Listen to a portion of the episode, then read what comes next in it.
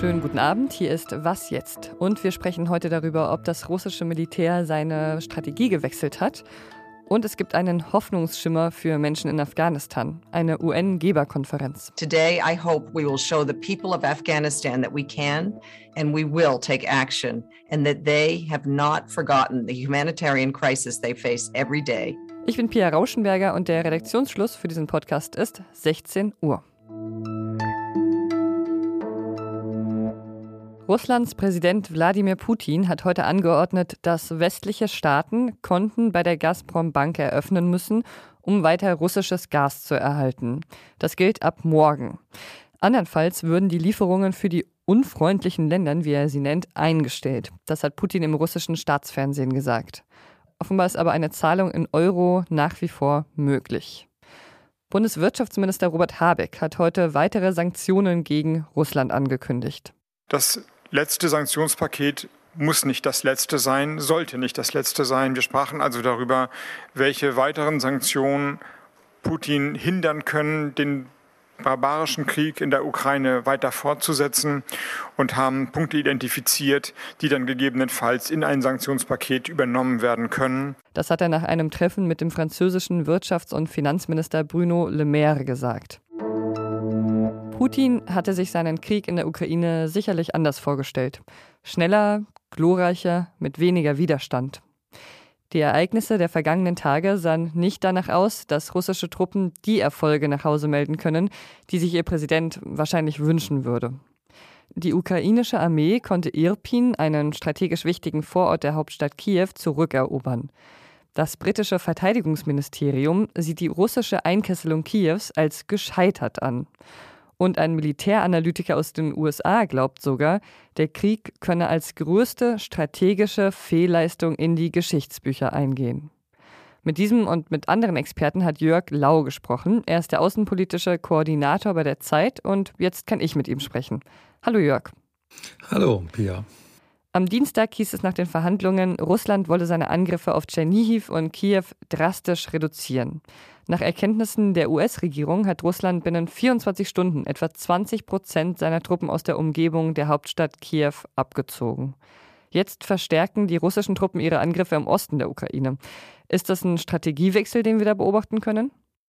Das ist wohl kein Strategiewechsel, wenn ich den Experten glauben darf, mit denen ich gesprochen habe, sondern notgedrungen eine Konzentration auf die Gebiete, in denen die Russen auch am stärksten vertreten sind und am leichtesten ihren Nachschub organisieren können und eine Reaktion darauf, dass sie an den anderen Fronten, also vor allen Dingen um Kiew herum, aber auch äh, im, im Nordosten gerade zurückgeschlagen werden. Also ein mhm. Strategiewechsel ist es, ist es allerhöchstens unfreiwilliger Art. Heute hat NATO-Generalsekretär Jens Stoltenberg dann aber auch gesagt, dass sich die russischen Truppen nach Geheimdienstinformationen nicht zurückziehen, sondern nur neu positionieren. Er sagt, er erwartet weitere Angriffe und zwar auch auf Kiew.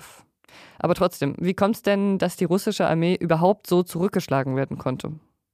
Das folgt wahrscheinlich aus der Grund, aus dem Grundfehler, dass man sich das ganz anders vorgestellt hat, ähm, nämlich dass man im Grunde da reinmarschiert und kaum Gegenwehr zu erwarten hat, dass man in Kiew einen sogenannten Enthauptungsschlag durchführt, also die Hauptstadt schnell erobert, ein neues Regime einsetzt. Äh, und Experten sagen, da liegt eine krasse Fehleinschätzung der Organisation der Ukraine politisch, aber auch militärisch zugrunde.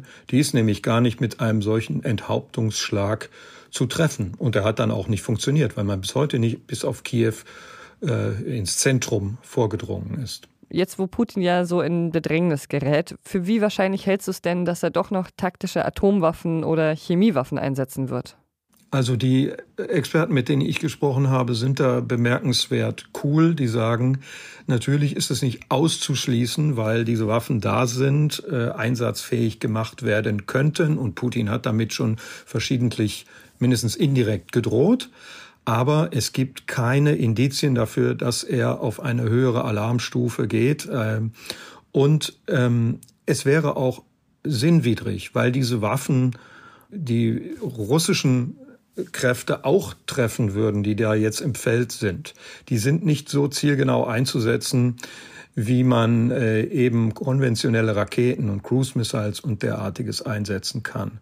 Außerdem, und das finde ich einen wichtigen Hinweis, gibt es keine Beobachtung dazu, dass äh, ABC-Schutzeinrichtungen mit den russischen Kräften mitgeführt werden, so dass man annehmen kann, die sind darauf gar nicht vorbereitet auf einen solchen Einsatz. Das sind ja zumindest äh, minimal gute Nachrichten. Danke dir, Jörg. Gerne. Seit Wochen belagert, beschießt und bombardiert die russische Armee die Hafenstadt Mariupol am Asowschen Meer. Vor dem Krieg haben dort etwa 400.000 Menschen gewohnt. Das sind etwas mehr als in Bochum. Ein Großteil ist inzwischen geflüchtet. 5000 sind laut ukrainischer Regierung gestorben. Und nach ukrainischen Angaben bringen russische Militärs Menschen gegen ihren Willen aus der Stadt nach Russland. Und noch immer sollen mehr als 100.000 Menschen in Mariupol festsitzen. Und für die gibt es heute zumindest ein bisschen Hoffnung. Aus Kiew sind 45 Busse nach Mariupol aufgebrochen, um Menschen aus der Stadt zu bringen. Russland hat zugesagt, entlang der Route das Feuer einzustellen. Das Internationale Rote Kreuz begleitet die Rettungsaktion ebenfalls und war auch an der Aushandlung der Waffenruhe beteiligt. Die französische Regierung hat heute dann gefordert, dass sie noch länger andauern sollte, um die humanitäre Krise in Mariupol zu bekämpfen. Sinnvolle Sanktionen zu verhängen ist ja nicht so ganz einfach. Die Maßnahmen sollen ja möglichst den Mächtigen so richtig wehtun, sie unter Druck setzen, aber gleichzeitig nicht die unbeteiligten Menschen aus der normalen Zivilbevölkerung zu hart treffen. Wie diese Balance in Afghanistan besser gelingen kann als bisher, bespricht die Weltgemeinschaft heute auf einer Geberkonferenz der Vereinten Nationen. Seit der Machtübernahme der Taliban sind viele Hilfszahlungen eingestellt worden, um das islamistische Regime nicht finanziell zu stabilisieren. Darunter leidet die afghanische Wirtschaft extrem und dazu kommt noch eine schwere Dürre. Und so hat sich die schwierige humanitäre Lage in den letzten Monaten noch weiter verschlechtert. Mittlerweile sind fast zwei Drittel der Bevölkerung auf humanitäre Hilfe angewiesen. 95 Prozent der Menschen bekommen laut UN-Angaben nicht genug Nahrung. Der Leiter des UN-Entwicklungsprogramms Martin Steiner hat heute Morgen im Deutschlandfunk gefordert, die Sanktionen gegen die Taliban dürften nicht die Nothilfe für die Bevölkerung beeinträchtigen. Die humanitäre Hilfe sollte ohne Vorbedingungen sozusagen geleistet werden. Das ist das Prinzip der humanitären Hilfe, Leben zu retten. Bundesentwicklungsministerin Svenja Schulze hat sich in einem Gastbeitrag auf Zeit Online für einen pragmatischen Umgang mit Afghanistan ausgesprochen. Damit Kinder weiter in die Schule gehen und Kranke medizinisch versorgt werden können, müsse man auch mal mit der lokalen Verwaltung kooperieren. Insgesamt wollte Deutschland aber versuchen, die Zivilgesellschaft ohne Zusammenarbeit mit den Taliban zu unterstützen, zum Beispiel über internationale Organisationen und NGOs. Bei der virtuellen Geberkonferenz sollen jetzt rund 4 Milliarden Euro eingesammelt werden. Und das wäre die größte Summe, die die UN einem Land jemals für humanitäre Hilfe bereitgestellt hat. Zum Start der Konferenz war aber erst gut ein Zehntel der Summe zugesagt. Was noch? 10 bis 14 Millionen Tonnen Plastik landen jährlich in Flüssen und Ozeanen.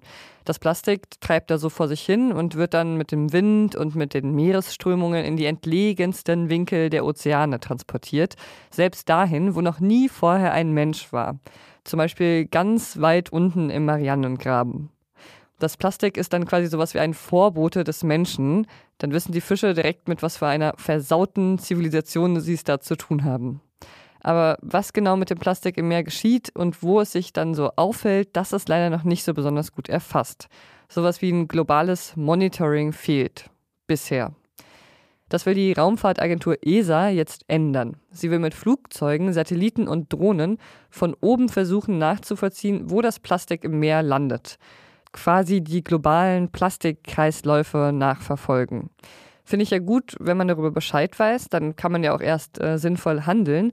Andererseits denke ich, die ESA könnte auch erstmal vor ihrer eigenen Haustür kehren und sich um das Müllproblem im Weltall kümmern. Da gibt es ja auch immerhin so rund 8500 Tonnen Schrott, die da über unsere Köpfe hinwegrasen. Und das war's mit Was jetzt für heute. Morgen hören Sie hier zum ersten Mal meine neue Kollegin Konstanze Keins. Sie spricht dann über das Verhältnis der EU zu China. Das ist ein spannendes Thema, also gern mal reinhören und einen netten Gruß da lassen. Zum Beispiel an wasjetzt.zeit.de. Ich bin Pierre Rauschenberger. Machen Sie es gut.